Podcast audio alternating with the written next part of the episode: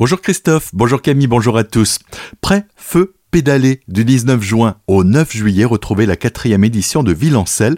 Ce challenge cycliste met au défi les habitants des communes d'Alsace centrale de parcourir collectivement le plus de kilomètres à vélo. La distance que vous parcourrez sera comptabilisée, propulsera peut-être votre village en haut du classement. Un challenge qui a plusieurs avantages. Patrick Barbier, le président du PETR, le pôle d'équilibre territorial et rural Célestat Alsace centrale, nous en dit plus sur ce défi au micro de Mélina Fonck. Alors, Villancel, c'est une idée qui vient d'Allemagne. En Allemagne, ça s'appelle Stadtradeln. Euh, l'idée de Stadtradeln est toute simple. C'est pendant trois semaines faire le plus de kilomètres possible individuellement et collectivement. Le smartphone, il totalise automatiquement. Et donc, il y a un peu un côté compétition à faire, euh, de savoir qui fait le plus de kilomètres. C'est juste pour l'émulation. À la fin, tout le monde gagne pour sa santé, pour la convivialité et notamment pour le climat. L'objectif principal de Villancel, c'est de pédaler pour le climat. C'est la nouveauté de cette année. Une marraine, Laetitia Blégé, l'ancienne Miss France, sera présente durant les trois semaines de défi pour encourager les coureurs. L'idée au démarrage, c'était d'avoir une marraine. Puis en réfléchissant, j'ai pensé à Laetitia Blégé et elle, elle montre cette image de sportive pour la santé, pour l'environnement. Et donc ça collait. On est très heureux qu'elle ait accepté d'associer son nom et son image à notre opération. Pour écouter l'interview de la marraine 2023 de Villancelle, Laetitia Blégé, rendez-vous sur notre site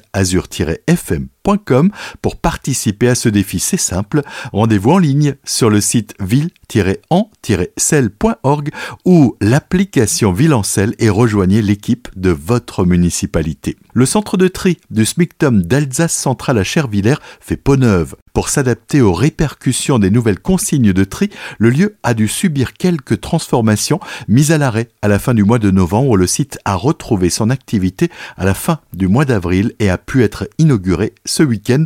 Les précisions de Dominique Végel, vice-président du SMICTOM d'Alsace centrale, au micro de Solène Martin. On a multiplié par deux le nombre de machines qui étaient dans ce centre de tri, qui d'ailleurs avait déjà été modernisé en 2015. Mais là, en 2023, on a passé à l'extérieur des consignes de tri. Et donc, nous avons dû remodifier pour l'adapter à ces consignes, c'est-à-dire tous les emballages se trient. Alors, il faut déjà pouvoir extraire les films. Donc, il y a un certain nombre d'aspirations. Il y a aussi des tris supplémentaires qui sont faits parce qu'il y a davantage de plastique et de polystyrène. Donc, il y a des trieurs optiques ou d'autres cribles balistiques qui sont rajoutés et qui viennent remplir largement le bâtiment du centre de tri. 5 millions d'euros ont été nécessaires pour la réalisation de ces travaux d'aménagement une journée de visite du centre de tri de Chervillers à destination du grand public devrait être organisée d'ici quelques mois. Feu de camp en forêt, les premières verbalisations de la saison sont tombées hier. La patrouille était composée de gendarmes, d'agents de l'Office français de la biodiversité, de l'Office national des forêts et des policiers municipaux de Ribeauvillé. Elle a surveillé hier matin les secteurs de Brésoir, du Tenchel, des hauteurs de Kaisersberg et Ribeauvillé. Au Brésoir, les sapeurs-pompiers de Sainte-Marie-aux-Mines sont intervenus pour éteindre trois feux et au Tenchel, un groupe de randonneurs a été pris la main dans le sac. Ils ont été d'éteindre le feu sur le champ et ont écopé d'une contravention de 135 euros.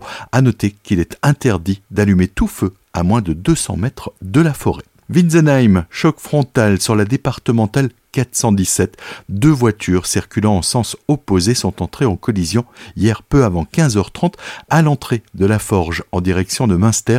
La circulation a été neutralisée dans les deux sens de circulation, entraînant des ralentissements malgré la reprise du trafic en alternance dans un premier temps. L'accident a fait deux blessés qui ont été pris en charge par les sapeurs-pompiers. Autre accident, une Renault Clio a fini sa course sur le toit à la suite d'une sortie de route sur la départementale 300 entre Ostheim et Gepsheim hier matin vers 9h. Seul à bord, le conducteur âgé de 45 ans a été pris en charge par les sapeurs-pompiers transportés à l'hôpital Pasteur de Colmar. Tout de suite, c'est le retour de la matinale juste après la météo et c'est avec Christophe et Camille.